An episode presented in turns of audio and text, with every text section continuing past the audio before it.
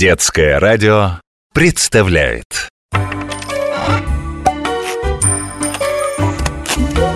Необыкновенные истории обычных вещей Что же ты такое здесь натер? Я случайно ошибку сделал И пытался ее ластиком стереть И как мы будем все это исправлять?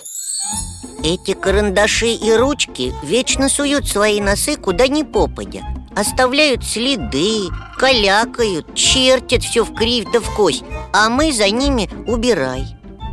Но учтите, хотя я невероятный аккуратист и чистюля Но даже ластики не все могут очистить. А хочешь, я раскрою секрет, как я стираю линии? Все очень просто. Мои очень маленькие частицы приклеивают чернила к себе И таким образом убирают их с бумаги. А первым додумался до этого американский ученый Джозеф Пристли. Еще во времена открытия Америки испанские мореплаватели обнаружили у индейцев странный тягучий материал.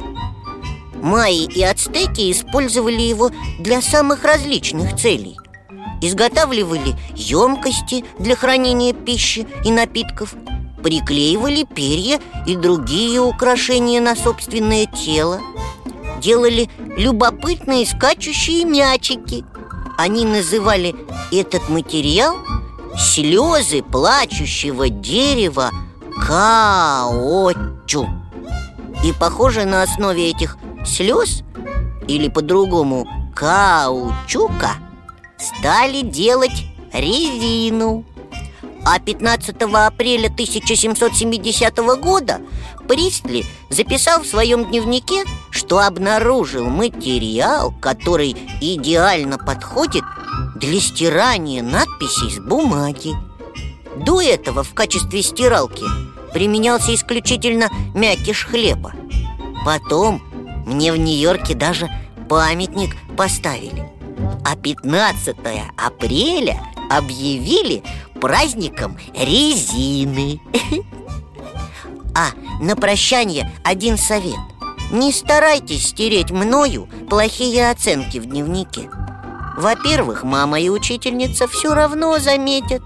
А во-вторых, ластик придумали для того, чтобы исправлять ошибки А не скрывать правду Которая рано или поздно все равно станет явной Вот смотри, если стиралка подобрана правильно, то на бумажной поверхности не останется и следа от того, что было написано. Все, в следующий раз буду таким же аккуратным, как ластик